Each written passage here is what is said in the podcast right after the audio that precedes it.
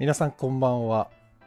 2022年10月31日23時30分となりました。スタンド FM レトロワークスレディオ中村浩平です。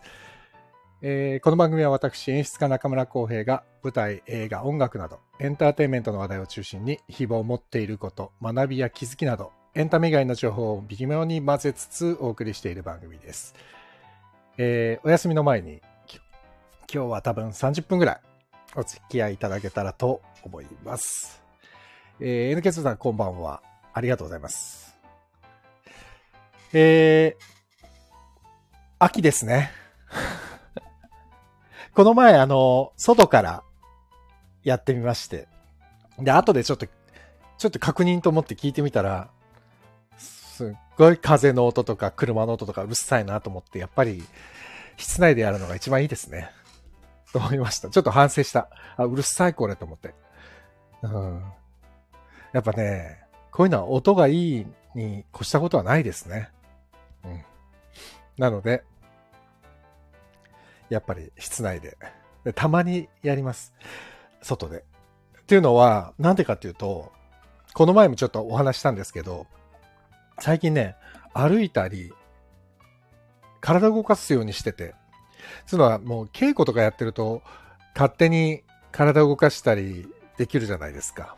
でも稽古がないとね、自分から進んで動かないと、なかなか体を動かさないもんですから。だからね、良くないなと思って。で、ね、自分ももうこう40代半ばになって、明らかに体の衰えを感じるわけですよ。で、これね、このまま行くとね、老化の一途をたどるなと思って、ちょっと、あの、ヒロミ号を意識して、ちょっと肉体をちゃんともう一回締め直そうと思って。で、稽古が始まると逆にまとまってそういうことができないから、この稽古がないタイミングで、一生懸命やろうと思って。ねで、昔、その、僕よりね、20個ぐらい下の子たちと、こう、レッスンとかよくやってた時に、もう継続だよとかって結構偉そうに言ってたのに、結構自分が継続しないのはまずいなと思って、ひっそり始めて、で、今、この体動かし始めてもう実は1ヶ月ぐらい経ってて、で、体の状態も、実は体重とかも結構変わり始めてて。で、やっぱりやると変わりますね。やらないとダラダラブクブクしていきますね。だからね、食事も変えて、もちろんあの、家族の食事を作ったりもするんですけど、家族の食事は普通に。で自分の、例えば、白いご飯とかだけ、ローカ、ローカロリーの、カットライスみたいなやつを食べたりしてるんですよ。それでね、ちょっと、ちょ、こう、帳尻合わせてる。で、休みの日は、娘を連れ出して、ちょっと散歩に行こうぜって言って、もう無理やり、近所をぐるぐる歩くっていう。ねえ。だから、いつもだったら、こういうの始めると、だいたい、平日一人で時間が空いてる時とかは、自分のペースでできるじゃないですか。まあ一人暮らしの時とかそうだったんですけど、一人でできるんだけど、こう、なんですか、土日とか家族がいると、結局家族に合わせて、こう、一緒に外食しちゃったりするじゃないですか。でも外食するのはまあ別にいいんだけど、外食するとか分かってればさ、いいんだけど、その外食をして、あ、外食しちゃったしな、もういいかっつってやめてたタイミングが結構今までも何年かあったんですけど、今回はさすがにね、ちょっともう、土日のその外食の時も、あ、外食するから、昼と朝は少し抑えめにしようとか。でもね、3食は絶対食べてますね。食べないと太るんだってね、逆にね。うん、だから、こう、なんつうんですか。カロリーとか、中のタンパク質とか炭水化物とか、そそういうのを、こう、調整しながら食べるっていう技を、やっと覚えました。で、なんかコンビニとか行ってスイーツとか買わないようになりました。甘い飲み物も一切飲まなくなりましたね。でも、幸いなことに僕はコーヒーが好きなんですけど、ブラックが好きだから、あ、これはいいなと思って。でもね、そう、皆さんご存知かわかんないけど、僕もいろいろ調べてて、ブラックコーヒーっていうのも、あの、飲みすぎも良くないんですってね。まあまあ、何事もそうなんですけど。でね、夜8時以降はね、コーヒーも控えた方がいいみたいですね。カフェインが効きすぎてね、やっぱ寝るのが遅くなっちゃうんだって。まあ、11時半からこれやってて何言ってんだよって感じなんですけど。だからね、その、8時以降にあんまりカフェイン、濃いカフェインを取らないで、まあ、6時間、7時間寝れるぐらいの時間に寝るのが一番いいらしいですね。まあ僕は毎朝6時過ぎに起きちゃってる、起きざるを得ないんで、そうするともう今寝てなきゃいけない時間だっていうね。まあ寝てないんですけどね。だからもう睡眠時間だけはもう4時間半から5時間ぐらいでいつも過ごしちゃってるんですけど。でも、体を動かしてからやっぱり調子はすこぶるいいですね。ただね、そうだ。腰痛が若干また再発し始めてて、これはね、やっぱ腹筋と背筋が足りてないんだなっていうのが自分でわかる。ただ、これ本当にこの前の配信の時も言ったんですけど、鍛えたいなと思った時に、年取って体が老化してるともう鍛えられないじゃないですか。だから今のうちにやろうと思ってやってるんだけど、これ腰痛とか出るとやっぱりできなくなるじゃないですか。でも、腹筋と背筋が弱いから腰痛が出るんだなと思って、腹筋と背筋やろうと思っても腰痛が出てるからできないって、このなんつうんだろうね。ジレンマ。やっぱり20代くらいからきっちりこう、しっかりやっとくべきだったなと思って。まあでも、20代、30代はやってたんだよな。ここ10年なんですよ。それこそハーベストの演出始めて、演出がメインになってから体動かすの減っちゃったんだよね。そう、だから、ハーベスト始めた当初の頃の写真とか見ると、すっげえ細いですもんね。やっぱ役者やってた時期だから、体ちゃんと維持してたんだよね。そう、でも何事もやっぱり意識だなと思いました。だから、ちょっと、もう一回ね、この腰痛をふ回復させるためにも、こう筋肉を維持しつつ、やりたいですね。本当に。痛感しています、最近。そうだ、今日10月31日ですよ。ハロウィンですって。ハロウィンの思い出ってあります？僕はね、ていうか、な、なんであれはみんな渋谷行くんですか？で渋谷にハロウィンってなんかイイベントがあるんですっけ？なんであれは渋谷に集まるんだろう？単純に自分のコスプレをこう見てもらうためなのかな？あれ渋谷にハロウィンで集まるの禁止とかにした方がいいんじゃないですかね、もうね。昨日のあの、韓国のね、イテウォンの事故があったじゃないですか。あれなんか、日本人の方もお亡くなりになったっていう、まあ日本人の方もっていうよりも150人以上でしょ？いやー、ありえないですよね、ちょっとね。あと、なんか韓国の俳優さんも一人亡くなられたって、いやー、まあどんな立場の方でも、まあ一緒なんですけど、いやー、あんなことが起きてしまうなんてちょっと、と思ったけど、でもまあまあまあ、日本でもね、昔花火大会で、ね、和歌山で、あれ何年前でしたっけ？もう20、20年ぐらい前ですよね。やりましたよね、歩道橋で事故があって。いやー、でもなんか、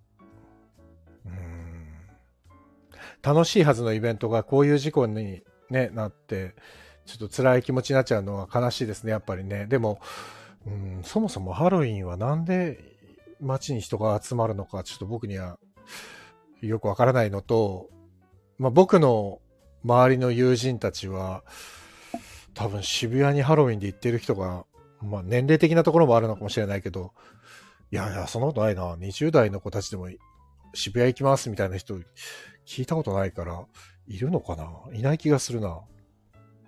うん、だから、なんであれは渋谷に集まるんですかね？ちょっと、理由がわかんないんだよな。で、今ほら、あの、定点カメラってあるじゃないですか？ライブカメラ。あ、ちょっと見てみようかな。渋谷、わ、すっごい。こんなに人がいるのか。もうすぐ終電だよな。いやー、でもそんなにコスプレしてる人いなそうだけど、でもやっぱりみんな集まるんだな。なんでなんだろう。あ、あ、そうですか。ね NK さん、自分の周りにもいないですか。ね、誰が言ってるんだろうね なんかコロナの時も思ったけど、誰がなってるんだろうとか、誰が言ってるんだろうって、本当に思う。自分の環境なんですかね、これはね。な、なんだろうな。だ、だ、誰が言ってるんだろう。これ、でも知り合いとか映ってたら面白いなと思うけど、この定点カメラとかに絶対わかんないな。うん。行ったことある人に聞いてみたいな。どう、どうして行ってるんですか？って。なんでなんだろう。これだって、このためにおまわりさん、これだけ配備されてて、これでなんか大きい地震とかだ、ね、大きい事件とか起きたら、どうなっちゃうんですかね まあでももうこれがすでに大きい事件なのか。この渋谷に人が集まってるって。でもね、そうそう。そのイテウォンで起きた事故があったじゃないですか。事故、事故なんですよね、あれはね。まあ人為的なものだとかっていう話もちょっと今日のニュースで出てきてて、ね、誰かが押してしまえ、押してしまえみたいな声をかけてた人がいるっていう、なんかね、目撃証言とかも出てきてて、うん、まあ、とはいえ、あの状態になってたらっていうのはありますけどね。で僕ね、実は、あれ、高校1年生だったか2年生だったかちょっと覚えてないんですけど、高校生の時に、あら、定点カメラに手を振ってる人がいる。ああ、これ自分の映像を見ながら手を振ってんだな。ああ、ちょっとなんか、なんとも言えない気持ちになるな。まあいいや。そう、高校1年か2年ぐらいの時に、仲良しで、男ね、20人ぐらいの仲良しグループがあった。男20人の仲良しグループってちょっと気持ち悪いですけど、僕野球部だったんですけど、野球部とサッカー部とハンドボール部だったかな。あと柔道部か。すごいでしょ。暑苦しいこの、まあ、サッカー部は爽やかでしたけど、このメンバーでだいたいね、18人とか20人とかで、男たちがすごい仲が良くて、で、まあ高校の卒業旅館もその20人とかでバス借り切って草津とかに行ったんですけど、そのね、20人ぐらいの仲間がいた時に、まあ全員ではなかったんですけど、みんなでね、あの、初日の出を見に行こうっつって、で、江ノ島に行ったんですよ。江ノ島に。で、江ノ島って行ったことあります？江ノ島って、あの、地下道があるんですよね。江ノ島の駅から地下道を通って江ノ島のあの渡る橋に行って、あの歩行者はね。で、その橋渡って江ノ島に渡るじゃないですか。あの地下道をね、通ったんですよ。じゃああの地下道を通った時に、このイテウォンで起きたことと全く同じことが僕が高校生の時にあって、で、別に人が亡くなったわけじゃなかったんですけど、全く動きが取れなくなって、で、あれ、4箇所ぐらいあるのかな？あのトンネルが、地下道が。出入り、出、出入り口が。でね、多分ね、4方向からね、人がね、出ようとする人と入ろうとする人でね、ごった返しちゃってて、全く身動きが取れなかった時があって、で、全く身動きが取れないのは、満員電車でも経験したことがあったから、いいんですよ。いやいや、まあ、よくはないんですけど。ただね、その時に、息ができなかったんです。呼吸ができなくなった瞬間があって、本当に数十、数十秒だ、数秒数十秒の単位なんですけど、あれは本当に焦った。あ、やばいと思ったのですよ。で、多分、だからこのイテウォンのやつもニュース見た時に、その時の記憶がバッと蘇っちゃって、わーと思って、あ、実際こういうことが起きる。そして、これ人が亡くなってしまうんだと思って、だから自分がその高校生の時に江ノ島で起きたことと実はそんなに変わってな、変わらなくて。いやー、ちょっと怖かったです。なんかね、ニュース見ながらちょっと、今ほら、もう連日、このイテオンのニュースやってるじゃないですか。もうドキドキしちゃって、動機が。いやー、だから、なんかね、満員電車ってもう、あれもどうなんですか？あれ大丈夫なんですかね？あれはあれなのか？シートがあって、シートの上が抜けてるから、まだ遊びがあるから平気なのかな？あれ、満員電車も結構やばいですよね、日本。朝のラッシュとか。今はそうでもないのかな？時差通勤とかコロナの影響でね、あのー、なんだっけ？お家で仕事する方も増えてるから。だから、平気なのかな？満員電車も結構あれ危ないですよね。圧迫が。駅員さんとかグイグイ押してるじゃないですか。あれなんか起きたら、駅員さんすごい、責任取らされそうでちょっと嫌ですよね。なんか、うん、なんだろうな。でもこういうことが起きるとまた、ここに過剰なお金を投入してなんとかっていうことになっていくのかな。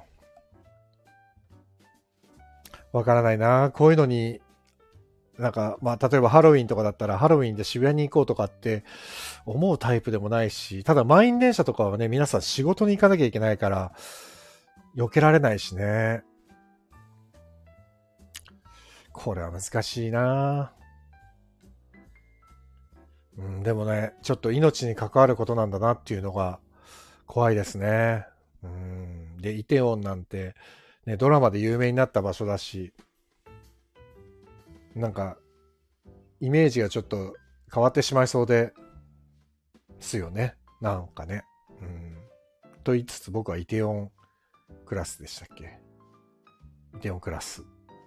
まあ、見れてないんですけど、友人に六本木クラスは見なくていいからイテオンクラスは見た方がいいって言われたんで、見よう見ようとは思いつつ、まだ見れてないんですけど。うん。まあまあ、ちょっとだから、まあね、次はクリスマスですかね。きっとね、人が、人でごった返すのはいろんなところが。はあ、ちょっと嫌な、悲しいニュースでしたね。みたいなやつはね。うん。まあ明るい話題に変えましょう。今日はこんな感じでダラダラ喋って多分30分くらいで終わります。あ、日本シリーズ。すごかったですね。日本シリーズ。オリックス対ヤクルト。なんか欲を言えば8戦まで見たかったですけどね、第8戦までね。結局オリックスが逆転優勝ですね。なんか、あれ、第8戦ってチケットってどうなってたんですかね売ってたのかな普通はほら第7戦までしか売ってないじゃないですか。あれはどう、どういうシステムになってたんですかねで、第8戦は12回までの延長規定ってなかったみたいですね。第8戦になったらもう勝負がつくまで終わらないっていうことだったみたいですけど、月曜日、だからだから第8戦あったとしたら今日でしょ？今日神宮でしょ？あ、よかったですね。第8戦にならなくて。第8戦になってたら、神宮も渋谷もとんでもない人になってたってことか。しかも、なんか、帰れない人まで出てきちゃったら、もっと人多くなって、月曜日の夜なのに帰れないとかなったらどうなっちゃうんだろうとかって、なんかいろんな問題発生しそうだったから、よかったのかな？ね。あ、接戦が多かったですね。よ、面白かったですね。なんか、今年は例年になく接戦が多かったですね。なんか逆転の逆転とか。で、あれ最終戦なんて先頭打者初球ホームランから試合がスタートするってもうなんか、見せ場をたくさん作るチームだな、二つともと思って。だから、オリックスはもちろん優勝おめでとうですけど、ヤクルトもね、村上選手もそうですけど、素晴らしかったですね。いい日本シリーズだったわ、本当に。面白かった。なんか昔はほら、僕が小学生の時はもちろんまあジャイアンツが一番目立ってて、え原、原、今監督ですけど、原辰徳が4番打って、5番をクロマティが打って、3番吉村が打ってみたいな時代 ?3 番クロマティか。で、4番原、5番吉村。で、6番に駒田あたり？とかって、そういうラインナップだったんですよね。2番に篠塚、あ、1、ん ?7 番に篠塚がいて、とか、8番山倉、あ、その前に6番に中畑がいたのか。とかね、そこら辺だったんですよ。で、その当時は、やっぱりジャイアンツと西武ライオンズの日本シリーズばっかりだった記憶があるんですよね。で、なんかそれが一番面白いカードだみたいな雰囲気があって。だから今考えたらヤクルト対オリックスって、その当時で言ったら、まあ当時は近鉄バッファローズだったけど、近鉄対ヤクルトスワローズって、正直多分相当地味だったんですよね。だから今となってはもう全然関係ないですね。ジャイアンツが一人勝ちみたいな感じでもないし、西武がむちゃんこ強いっていうわけでもないし、でもなんかこの接戦感が面白いですね。やっぱでも、オリックスがこれだけメジャーなチームになったのもやっぱりイチローがいたとかさ、なんか、やっぱその時代その時代で、なんかレジェンドがいて、こうやって歴史は作られていくんだなと思って、面白いですね。だから、でも、そういう意味では僕がいた時は、阪神対巨人戦とかはすごいね、バースとか掛布とか岡田とか、対ジャイアンツとかやってたりね。あと、もう全然ちょっと脱線しちゃうけど、当時、僕がすごい思い出深いのが、川崎球場っていうのがあって、昔。川崎球場に、ロッテ、あ、ロッテ何戦だっけな、あれ。オープン戦を見に行ったんです。ロッテヤクルトか。を見に行って、面白かったんだよな。それ多分ね、僕初めてプロ野球を見に行ったのがそれで。川崎球場の外野スタンドで、本当に、あの、ミノモンタさんが、チンプレイコープレ大賞やった時ぐらいの、あの、スッカスカな外野スタンドで、寝てるおじさんとか、タバコ吸ってるおじさんとかいて。で、その中で見た記憶があって、野球を。でピッチャーがね、村田兆治さんだったんですよ。この前捕まっちゃ、捕まっちゃった？なんかね、税関で。なんか捕まっちゃいましたよね。何やったんだろう。そんな人じゃないと思うけど。村田兆治さんが投げて、4番がね、落合さん、落合さんだったんですよ。落合選手がね。落合博光が4番打ってて。多分、ロッテで3冠取ってる頃だったんですよね。だから興奮したなだから今はほら、みんなドーム球場になっちゃって、ね。うん。雨で流れるとかさ、後楽園球場とか大好きだったんですけどね。ホーナーとか見に行ったな。ヤクルトのホーナーとか。あとあれだ。当時で言うと、ジャイアンツは、そうだ、よ後楽園球場でやって、ああ、懐かしいな。N ケツさん、客席のベンチ燃やして竹内さん人がいたとか、そうそうそう。その時代ですよ。川崎球場ってでも本当に汚くて、当時。で、村田兆治さんがピッチャーで投げてて、落合が打ってる時代だったから、本当にね、タバコもまだ吸ってて、客席で。だからなんかすごい時代だったななんか次々と話が脱線しちゃうけど、その当時タバコ吸う、あの、球場の外野席で吸ってる人がいて、で、電車も、ロマンスカーとか、普通に全部喫煙だったんですよね、車内が。で、駅のホームには必ず灰皿置いてあったし、今すごいですよ。だからテレビでだって、ダウンタウンとかタバコ吸いながら番組やってたもんな。ああ、そう考えるとやっぱ、時代って変わってきたな面白いな今なんてもうね、タバコ吸う人口も減りましたからね、だいぶね。懐かしいなそう、だから、その、川崎球場にプロ野球のオープン戦を見に行っていた頃が、僕がややっぱ野球に一番夢中だった頃だから、ああ、今となってはだな。あ、真央さんこんばんは。おお、淳平さんこんばんは、淳平さん。淳平さん、ご無沙汰してます。いろいろ終わったのかないやー。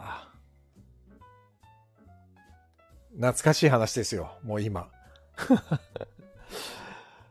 昔川崎球場に行ったなっていう話。っていうか今ね、僕ね、パパソコンの画面で渋谷のスクランブル交差点のライブビューを見ながら喋ってるんですけど、本当にすごい人ですね。今、この時間でも。あ、淳平さんいろいろ終わってまた始まります。ああ。お疲れ様です。なんかやりたいですね。でもまた始まっちゃうのか。そうか。そう。なんかね、この前あの、ツイッターでなんかやりたいなって書いたら、バーっていろんな人が、なんかやりましょう、なんかやりましょうって連絡くれたんですけど、実際なんかやるってなるとすごいお金もかかるしね、大変なんだよな。でもなんかやりたいな。やばいな、今日こんな、すっごいダラダラしてるな。うまいか。そうなんですよね。何の話からこういう話になってきたけどね。わかんないけど。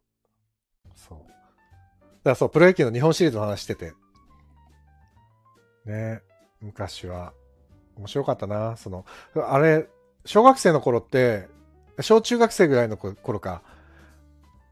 絶対夏っていうか、プロ野球のシーズンに入ったら、どっかのチャンネルで必ずナイターをやってたから、あ、今日はこの番組がナイターでないとか、いうのが当たり前だったのに、いつの間にかナイターの中継すらしなくなって、で、今日本シリーズでね、延長する、放送時間延長するっていうので文句が出るらしいですね。日本シリーズでも？と思って。寂しいな。まあ昔は普通のナイターで延長で1時間ぐらい延長して、ああ、最後までお伝えできなくてすいません。今日はここまでみたいに終わるナイターがすごい多かったのを覚えてるな。懐かしいな。ああ、淳平さんやりたいですね。淳平さんなんか本書いてくださいよ。短いやつ。10、10分とか15分ぐらいのやつ。そしたら、あの、淳平さんが忙しい間に僕の方でなんか短編で映像を撮って配信します。本書いてほしい。本。なんか変変なやつでいいから。淳平さんらしいやつでいいから。本当にさ。あ、あと、変、もうなんか次々と話が飛ぶんですけど、ピアノ買ったんですよ。ピアノ。うち。あ、ピアノ、本物のピアノじゃないですよ。電子ピアノ。娘がピアノやりたい、ピアノやりたいって急に言い出して、まあでも楽器がある生活はいいよなと思って、うちアコースティックギターはあるんですけど、鍵盤がなかったもんですから、あ、ピアノいいなと思って、そんな高くないやつを、でもちゃんとヤマハのやつを買って、今日届いたんです、今日。したらもう帰ってきたら夢中で、娘はずっと夢中で猫踏んじゃった弾いてましたよ。今日は。まあ、でもいいですね。やっぱり楽器がある生活っていいなと思った。本当に。ねえあ、もう30分だ。はあ、淳平さん。ちょっと淳平さん、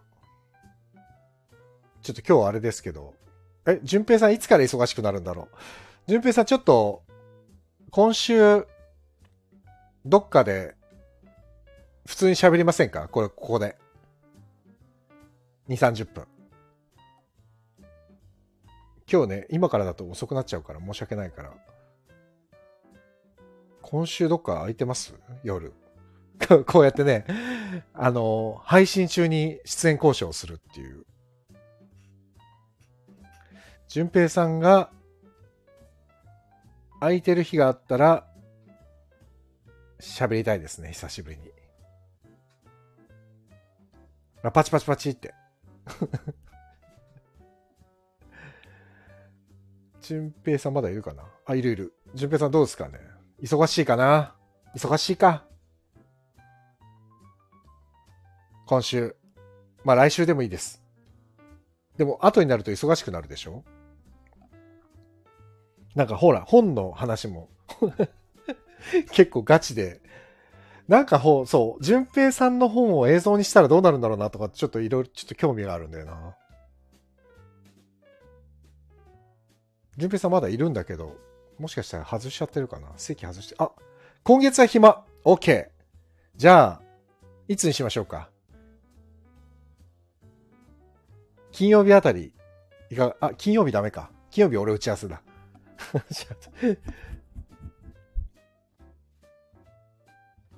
水曜日。水曜日か木曜日か。そこら辺でちょっと、あの、LINE します。よかったよかった。皆さん開けといてください。じゃあ、淳平さんとおしゃべりしよう。久しぶりに。ちょっとじゃあ、えー、淳平さんには、別途で連絡いたします。というわけで、今日はもう30分。もうね、あんまり夜更かしするのやめました。だから、もし、淳平さんが大丈夫だったら11時ぐらいからやろうかな、と思います。次。で、水がダメ。あ、じゃあ、木曜あたりどうですか？木曜、あ、木曜ってなんだっけ？ちょっと待って、俺ももう自分のスケジュールが全然分かってないんだよな。今日1日でしょ？あっと、あ、木曜だ。木曜が打ち合わせだ、俺。あ、だから、金曜か。金曜か、土曜か。そこら辺に。ここで、このコメントで淳平さんのスケジュールが分かっていくっていうね。まあいいや。後でちょっと本当に LINE します。金かどうか。お願いします。で、あと、えっ、と、もう一つお知らせがあって、えっ、と、お知らせというか、あの、まあ、これは、皆さんこ、この時間にこれ聞いてくださってる方にはあんまり関係ないんですけど、埼玉スーパーアリーナで毎年やってる子供のための演劇ワークショップが、今年もちょっと回数少ないんですけど、ありまして。もし、お近くに埼玉にお住みのお友達のお子様とか、ちょっと演劇かじってみたいな、みたいな子が、の噂を聞いたり、聞かなかったりしていたら、もしよろしければだったら声かけてみてください。えっと、チームタマーリン、チームタマーリン、あの、埼玉スーパーアリーナのキャラクターがタマーリンって言うんですけど、チームタマーリンの演劇ワークショップって検索すると、チームタマーリンで検索すると多分出てくると思います。12月の11、17、18かな ?3 日間。今年は3日間しか。で、発表会もちょっと今年ね、ちょっといろんな都合でできなくて、なんですけど、まあ、入門というか演劇ちょっと試しにやってみるかなっていうのはちょうどいいかなとも思います。あともう一つ、えっ、と、僕が今年の頭に、え演出助手でつきました。広島ジャンゴ。で、広島ジャンゴがですね、また、あの、再放送されるんです。ワウワウで。えっ、と、12月の、ちょっと待ってくださいね。えー、広島ジャンゴ。12月の7日だったかな？あ、12月7日、午後7時から、広島ジャンゴ2022が再放送されますので、よろしければそちら、チェックしてください。お願いします。というわけで、本日はここまで。えー、まあ、ハロウィン、まあ終わ終わりましたけど、もう11月ですから、皆さん今年も年の瀬になってきましたので、早いですね。体調などお気をつけてくださいね。寒くなってきますから。というわけで、本日は終わりたいと思います。皆さん、今週1週間も頑張りましょう。淳平さん、連絡します。どうもありがとうございました。おやすみなさい。さようなら。また。